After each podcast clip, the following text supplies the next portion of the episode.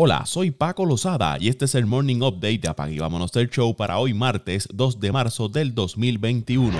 James Harden hizo historia el lunes en la noche cuando tuvo un triple doble de 30 puntos, 15 asistencias y 14 rebotes sin registrar una pérdida de balón, lo que lo convierte en el primer jugador en la historia de la NBA en poner esas estadísticas sin cometer errores desde que las pérdidas de balón empezaron a rastrearse en la temporada 1977 y 1978. Los Nets le ganaron 124 a 100 113 en tiempo extra a los Spurs de San Antonio, quienes tuvieron a DeMar DeRozan con 22 puntos, 11 asistencias y 6 rebotes. Brooklyn no había ganado un partido de temporada regular contra San Antonio en el Alamo City desde el 22 de enero del año 2002. Brooklyn ha ganado 9 de sus últimos 10 desafíos y desde la llegada de la barba al equipo tienen marca de 16 victorias y 7 derrotas.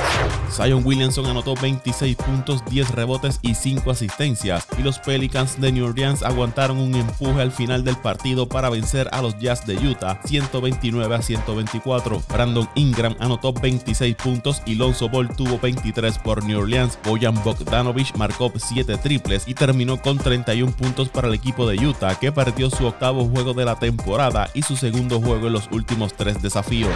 Filadelfia le ganó a Indiana 130 a 114. Joel Embiid tuvo 24 puntos, 13 rebotes y 5 asistencias. Por Indiana, Domontas Sabonis tuvo 15 puntos con 9 rebotes y 7 asistencias. Chicago cayó ante Denver 118 a 112. Nikola Jokic tuvo 39 puntos, 14 rebotes y 9 asistencias por el equipo de los Nuggets. Cleveland derrotó a Houston 101 a 90. Colin Sexton tuvo 39 puntos con 8 asistencias. John Wall por los Rockets 32 puntos. Portland superó a Charlotte 123 a 111. Damian Lillard tuvo 23 puntos con 10 asistencias por los Trail Blazers y la Melo Ball 30 puntos, 6 rebotes con 8 asistencias por el equipo de los Hornets. Dallas venció a Orlando 130 a 124, con Luka Doncic marcando 33 puntos, 10 rebotes y 9 asistencias. Nikola Vucevic tuvo 29 puntos, 15 rebotes y 8 asistencias para el Magic.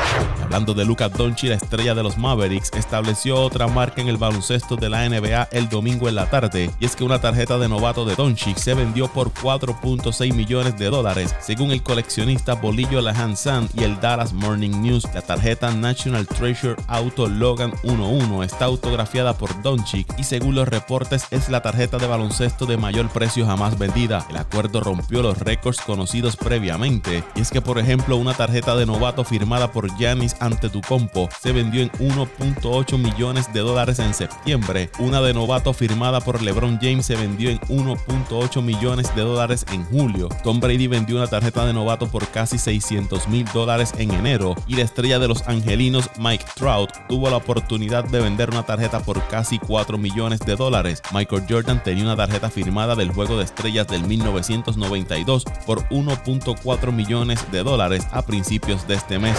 El juego programado para hoy martes entre los Pistons de Detroit y los Raptors de Toronto en Tampa se ha reprogramado tentativamente para el miércoles debido a los rastreos de contacto en curso dentro de la organización de Toronto, anunció la NBA. Los Raptors se encuentran actualmente sin el delantero Pascal Siakam debido a los protocolos, el viernes seis miembros del cuerpo técnico, incluyendo a su dirigente Nick Nurse, se vieron obligados a perderse un juego contra Houston. El juego de Toronto contra Chicago el domingo se pospuso debido a protocolos de salud y seguridad.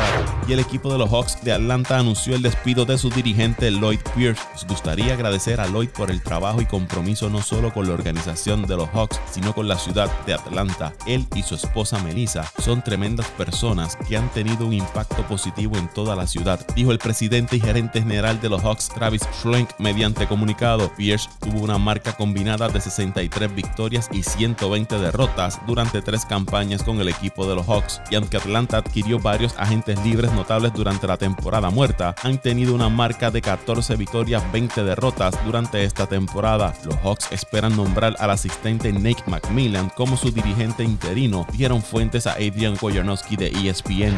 Trevor Bauer hizo su debut con los Dodgers durante los campos de entrenamiento de las grandes ligas. El lanzador que viene de firmar un acuerdo de 3 años y 102 millones de dólares lanzó dos entradas en cero frente al equipo de Colorado donde permitió un hit, ponchó a dos bateadores y no dio bases por bola. El partido terminó a favor de los Dodgers, 10 carreras por cero en 6 entradas. Por los Rockies, el puertorriqueño Derek Rodríguez lanzó dos entradas donde le anotaron dos carreras. El presidente de los Mets de Nueva York, Sandy Alderson, tiene interés en darle contratos a largo plazo al jardinero Michael Conforto y al campo corto Francisco Lindor y mencionó que las discusiones con ambos jugadores comenzarán pronto. Hemos tenido a Conforto durante muchos años. No solo se ha convertido en un excelente jugador, sino que también forma parte del grupo de liderazgo dentro del equipo, dijo Alderson según SNY. Con respecto a Lindor, hicimos el intercambio. Eso no significa necesariamente que tengamos la garantía de tenerlo a largo plazo, pero creo que estamos comprometidos a hablar de eso y espero que esas conversaciones comiencen relativamente pronto en ambos casos. Fin de la cita. La situación de Lindor se trata de que expresó recientemente que no quiere que las conversaciones contractuales se conviertan en una distracción durante la temporada y quiere que las discusiones concluyan antes del día inaugural. Conforto y Lindor son elegibles para la agencia libre al final de la campaña y estarían entre algunos de los mejores jugadores disponibles. Además, Alderson mencionó que el derecho no a Syndergaard también es un candidato a una extensión de contrato. El equipo nacional de béisbol de Puerto Rico tendrá su primera práctica hoy martes en preparación para la tercera edición de la Copa del Caribe a celebrarse del 16 al 24 de abril en Curazao. El combinado boricua comenzará sus entrenamientos a las 5 de la tarde en el estadio Irán Bithorn de San Juan bajo la dirección de Juan Igor González. Aunque las prácticas estaban programadas para comenzar hace una semana, las mismas fueron pospuestas para completar las pruebas de COVID-19 a todo el conjunto. El equipo contará con 24 integrantes, de los cuales 13 son jugadores de posición y 11 lanzadores. El tres veces jugador defensivo del año JJ Watt anunció que estaría firmando con los Cardenales de Arizona un contrato de dos años por 31 millones de dólares, de los cuales 23 millones están garantizados, según Ian Rappaport de NFL Network. Watt llegó a la agencia libre porque los Texans decidieron liberarlo de su contrato. El jugador de 31 años pidió salir de Houston después de sentirse descontento con la cultura de la. Los Cardenales ahora tienen un par de jugadores defensivos de alto perfil en Watt y Chandler Jones, si no es que a este último es dejado fuera por la disminución del tope salarial. Se especuló que los Browns, los Packers, los Bills y los Steelers serían los principales destinos para Watt. Muy poco se mencionó al equipo de Arizona.